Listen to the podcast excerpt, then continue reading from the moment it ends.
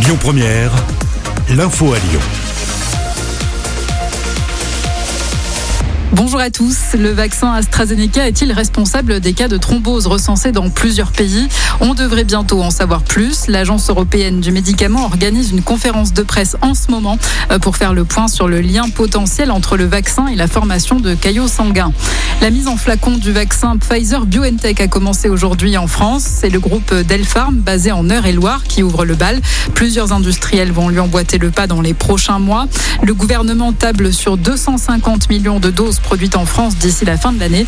Selon les projections de l'Institut Pasteur, il faudrait que 90% des adultes soient vaccinés en France d'ici le 1er septembre pour espérer un retour à une vie normale. 59% des personnes selon les modélisations les plus optimistes.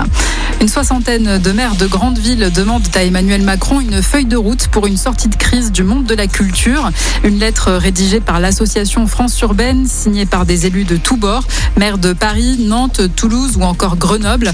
Ils alertent sur la situation du secteur en grande détresse.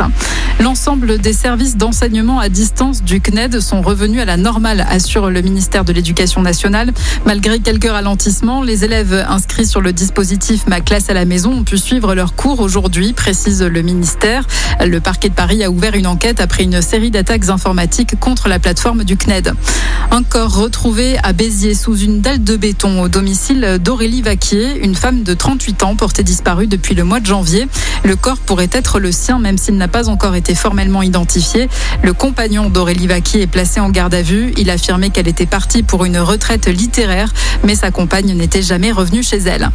Allez, le foot et le quart de finale aller de la Ligue des Champions. Ce soir, le PSG se déplace à Munich pour affronter le Bayern. L'occasion pour les Parisiens de prendre leur revanche. Ils avaient été battus l'an dernier en finale par les Bavarois. L'autre rencontre de la soirée opposera le FC Porto à Chelsea. Coup d'envoi à 21h. Bon après-midi à tous. Écoutez votre radio Lyon Première en direct sur l'application Lyon Première, lyonpremière.fr et bien sûr à Lyon sur 90.2 FM et en DAB+. Lyon Première